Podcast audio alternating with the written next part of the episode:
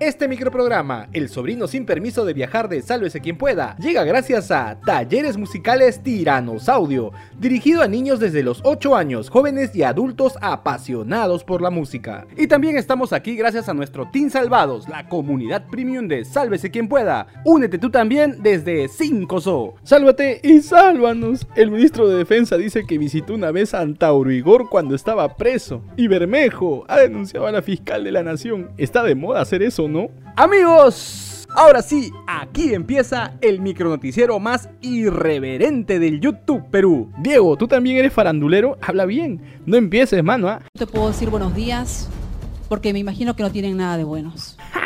Dale play nomás, causa. El presi Pedro Castillo cumplió lo que dijo, sí, aunque suene increíble. Pero nos referimos a que había prometido que se iba a reunir con los alcaldes y gobernadores electos. Los recibió en Palacio de Gobierno y de frente, con tono de preocupación, les pidió a las próximas autoridades que se alejen de la corrupción. ¿Que hay mucha competencia? No, la calle está dura, ¿sí o no, Peter? Y de una vez por todas hagamos las cosas este, denunciando los actos de corrupción, los temas que, que, nos hacen daño bastante al país. Ya más tardecito, Peter Castell recibió a los representantes del sector minero y a atajo abierto se mandó con todo contra el Congreso por no haberle dado permiso para viajar a Europa. Hemos tenido que salir esta semana fuera para garantizar eso y finiquitar eso. El Congreso de la República acaba de negarnos la salida. No le importa la salud y la alimentación de nuestro pueblo.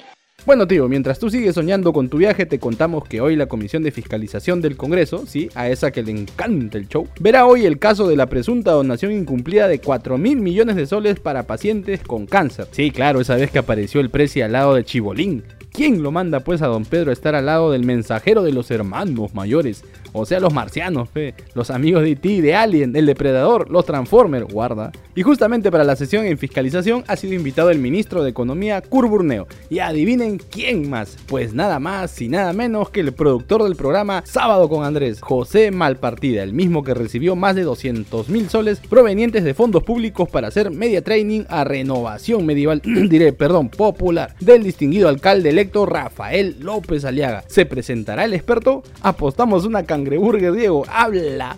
Soy, soy puro amor, soy puro amor. Le he dicho al señor Urresti eh, que, que, que, que lo amo, que lo amo, pero un amor fraterno, pues.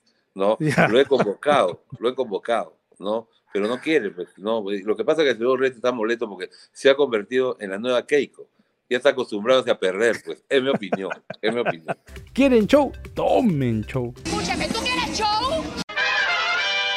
Y mi tía Dina Boluarte se presentó en la subcomisión de acusaciones constitucionales para dar sus descargos por las denuncias por la supuesta infracción que habría cometido al firmar documentos del Club Departamental Apurima cuando ya era vicepresidenta y ministra. Ante sus mejores amigos los congresistas, la titular del MIDIS dijo que no ha infringido nada y que todo esto es un plan para vacar al presidente. Bueno, eso ya lo sabemos todo, tía, pero las pruebas no te ayudan mucho que digamos. Algunos sectores políticos pretenden primero inhabilitar a la vicepresidenta de la República para luego intentar nuevamente la vacancia o quizá inhabilitación y suspensión del señor presidente. Incluso en un momento acusó al contralor Nelson Shack de jugar en pared con los otorongos para destituir al santo y sagrado de Castillo. Bueno, no, no descartemos nada, pero ya te dijimos, las pruebas, tía, las pruebas. En medio del alboroto, mi causa Norma Yarro perdió la paciencia, que es raro, y mandó a callar a mi tía Susel Paredes, que en ese momento estaba hablando sin que le hayan cedido la palabra. Señora Susel, calle por favor. Hemos estado 50 por minutos favor. escuchando. No, yo creo este que acá necesitamos respeto. 50 minutos. ¿Cómo señor, no no puede respeto? mandar a callar a nadie. Totalmente Señora Presidenta, lo que por favor. significa No puede la mandar a nadie a callar. No puede Claro, mandar a nadie a señora callar, por favor.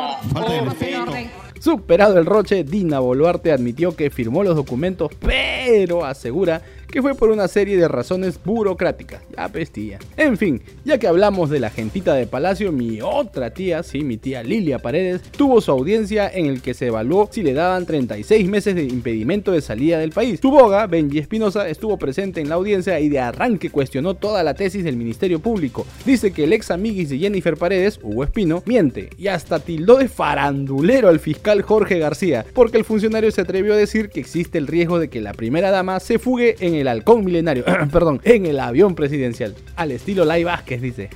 La defensa legal de la esposa de Pedro Castillo anunció que no entregará su pasaporte. hay mucha cola en migraciones, dice. No, mentira. La audiencia fue reprogramada para este miércoles a las 2 de la tarde a fin de que se evalúe el impedimento de salida para los hermanitos de la primera dama. Ahora es momento de pasar el sombrero. Apoyen Chorris, denle like al video, suscríbanse al canal y sobre todo, activa la campanita rico.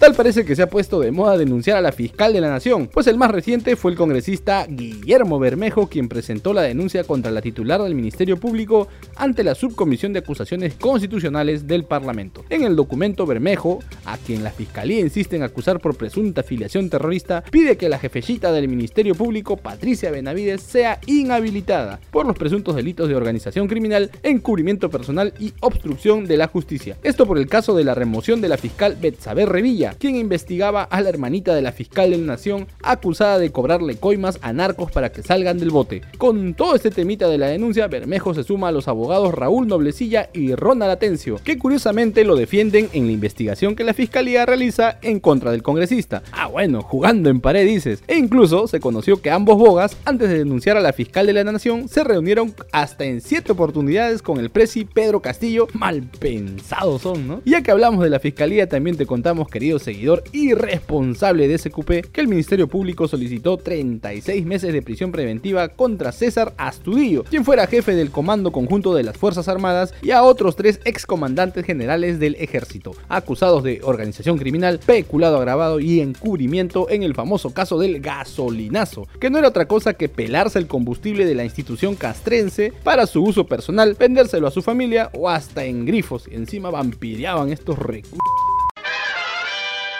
Hello Kitty, corazón. El ministro de Defensa Daniel Barragán, cuestionado por su vinculación al partido Unión por el Perú, que tuvo un acuerdo con Antaurigor Humala, admitió que sí se reunió una vez con el cabecilla de la masacre del Andahuaylazo, cuando este estuvo precioso, o sea en Canadá, en el penal de Ancón 2, cumpliendo su sentencia. Yo lo he visto una sola vez al señor Antauro Humala, no soy su amigo. ¿Antes de que esté preso o posteriormente? Eh, no, cuando ya estaba preso, sí. ¿Han conversado usted posterior a su salida? Una oportunidad, una sola oportunidad hemos conversado. ¿Sobre su salida? ¿Sobre qué? Temas simplemente de, campaña de esa época del año 2018. Mi tío Bigote ya en el confesionario también negó que sea etnocacerista y que dice que no le hace seguimiento al ex alumno del proyecto Hello Kitty, aunque quiera negarlo. El titular del MINDEF acudió al Congreso para responder ante la Comisión de Defensa por el caso del ataque de hackers que robaron secretos militares de los últimos años. Y una verdadera tragedia ocurrió en Venezuela. Las constantes lluvias provocaron inundaciones y deslaves en el poblado de Las Tejerías, dejando hasta el momento un saldo lamentable de más de 30 muertos y 50 desaparecidos. La ciudad que pertenece al estado de Aragua quedó sepultada en gran parte por la cantidad de lodo que arrasó con viviendas, calles y todo lo que encontró a su paso, según el último reporte de las autoridades del gobierno venezolano. Equipos de rescate y familiares continúan con la búsqueda de posibles sobrevivientes entre los escombros de las casas arrasadas por la crecida de un arroyo que generó la emergencia. Desde aquí le enviamos mucha fuerza a nuestros hermanos de Venezuela que pasan por este dramático momento. Listo, nos vamos. Si te gustó este micronoticiero, dale like, comparte el enlace con todos sus contactos, suscríbete y activa la campanita. Vamos rumbo a los 100.000 suscriptores. Y si quieres ser parte del equipo de producción, únete al Team Salvados desde 5 soles. Si no sabes cómo, en la caja de descripción te dejamos un link con un suculento tutorial. Hasta mañana. Chau, chau, chau, chau, chau.